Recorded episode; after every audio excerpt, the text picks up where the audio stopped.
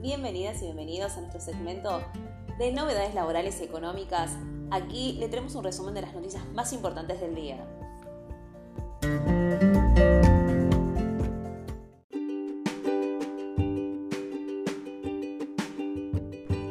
Jubilados pierden beneficios. ¿A quiénes dio de baja la FIP y por qué? La FIP logrará recuperar cerca de 1.200 millones de pesos en concepto de recaudación luego de que se verificaran irregularidades cerca de 250 blanqueos permitidos por la ley 27.260. Los contribuyentes analizados mostraron inconsistencias en acceso a los beneficios de esta ley, ya que no permitía el blanqueo de bienes o tenencias en estos casos condenados por delitos comunes, por ley penal tributaria, declarados en quiebra, procesados por delitos económicos, funcionarios o empleados públicos por su categoría o función que no se encontraran habilitados. Ahora también, esta exclusión hace extensiva a familiares determinando el grado de parentesco. La AFIP también dispuso que la detección de bienes no exteriorizados en el blanqueo con anterioridad al mismo hace posible la pérdida de los beneficios señalados. La ley 27.260 había creado el Programa Nacional de Reparación Histórica para Jubilados y Pensionados y no tenía como objetivo implementar acuerdos que permitían reajustar los saberes y cancelar las deudas previsionales con respecto a aquellos beneficiarios que reúnan los requisitos establecidos por la ley.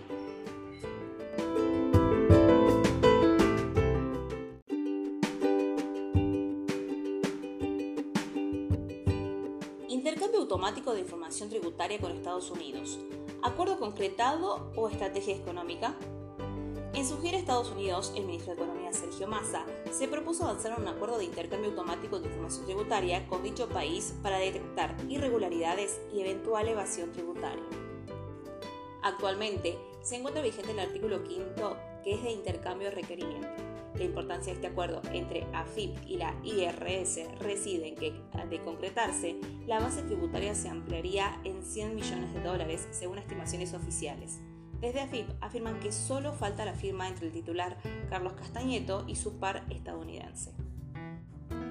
Fuentes del equipo económico dijeron que falta formalizar el acuerdo entre ambas cancillerías, lo que podría suceder en breve en los próximos meses.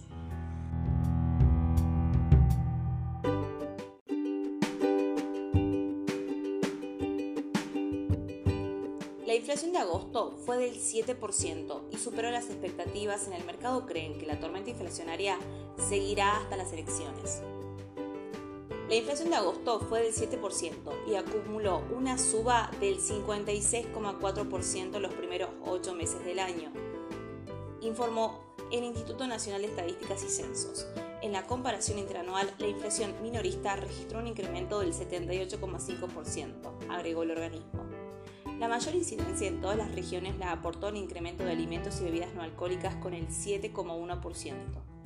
Dentro de la división se destacó el aumento de verduras, tubérculos y legumbres, azúcar, dulces, chocolate, golosinas, etc.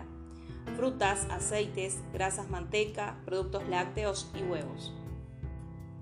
Durante agosto se destacó la suba de la cuota de medicina prepaga, que incidió en la división de salud para que termine con un alza del 5,7%. También se registró una suba de las tarifas de los servicios de agua y electricidad en algunas regiones del país que impactó en el rubro vivienda, agua, electricidad, gas y otros combustibles con un 5,5%.